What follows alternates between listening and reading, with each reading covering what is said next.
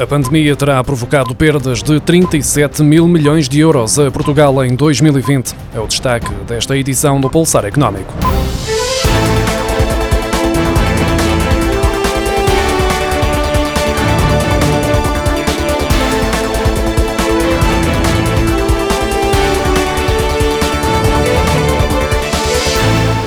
Covid-19 terá tido um custo de 37.200 milhões de euros em 2020, um valor quase 11 vezes maior que a despesa das doenças respiratórias em 2019, ano em que podem ter representado uma perda económica de 3.500 milhões de euros, como revela o relatório de 2020 do Observatório Nacional das Doenças Respiratórias.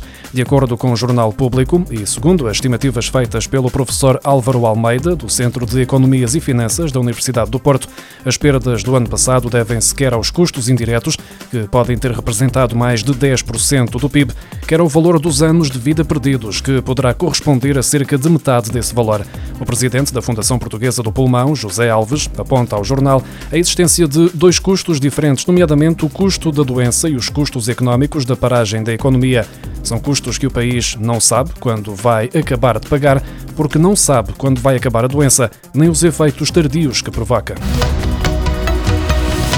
Depois de ter estagnado em 2020, um ano marcado pela incerteza da pandemia, o rendimento da atividade agrícola deverá crescer 11,1% em 2021, de acordo com as estimativas do Instituto Nacional de Estatística. As colheitas foram mais proveitosas este ano, assim como a produção animal, num período de aumento generalizado de preços. No caso particular da produção vegetal, o crescimento de 16,5% resulta do acréscimo de 10,1% em volume e de 5,8% no preço, destacando vendendo-se os vegetais e produtos hortícolas, em especial o tomate para a indústria, com o volume a crescer 25% e o rendimento unitário em níveis historicamente elevados, e os frutos, entre os quais se sobressai a maçã, a pera, cereja, amêndoa, frutos tropicais e azeitona.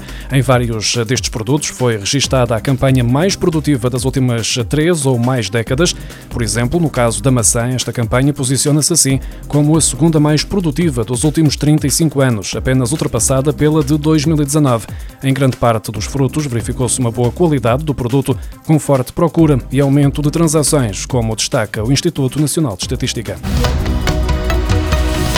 O índice de volume de negócios nos serviços aumentou 15,7% em outubro em comparação com o mesmo período do ano passado e pela primeira vez desde o início da pandemia apresentou um valor superior ao do período idêntico de 2019, ao crescer 1,4%, de acordo com os dados divulgados esta segunda-feira pelo Instituto Nacional de Estatística. Já em relação ao mês de setembro de 2021, foi observado um aumento de 2,7 pontos percentuais, o crescimento de 1,4% em outubro face ao mesmo período de 2019 é o resultado do contributo de todas as categorias, mas o comércio por grosso e o comércio reparação de veículos automóveis e motociclos foram os principais impulsionadores, com uma subida de 11% em relação a outubro do ano passado.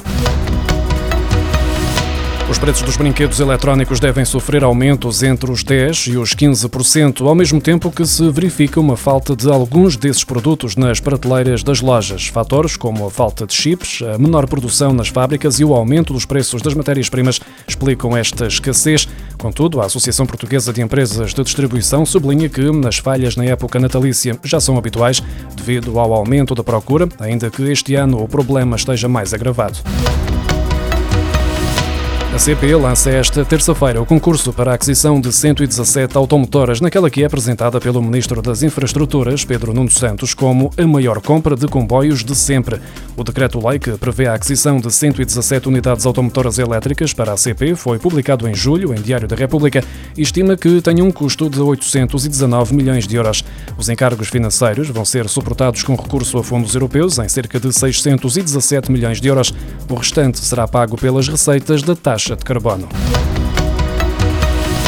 A dívida conjunta dos municípios portugueses baixou 138 milhões de euros em 2020. Apesar da pandemia, 218 autarquias conseguiram reduzir o passivo, segundo o Anuário Financeiro dos Municípios Portugueses, divulgado esta segunda-feira. No ano passado, foi registado um maior número de amortizações de empréstimos bancários do que o recurso a novos empréstimos, e mais de metade dos municípios apresentou um volume de receita efetiva superior ao volume da despesa efetiva.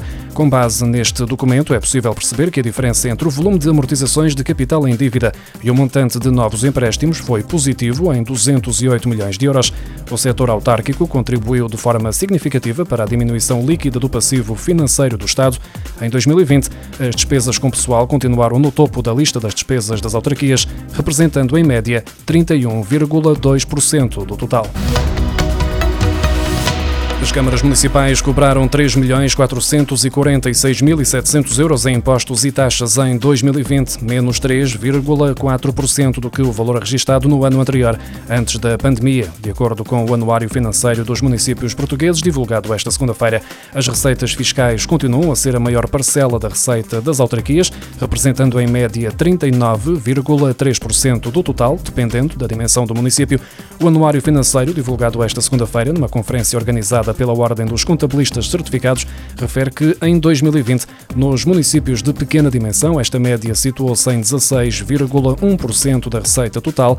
Nos municípios de média dimensão, subiu para 37,1% e nos de grande dimensão para 57%.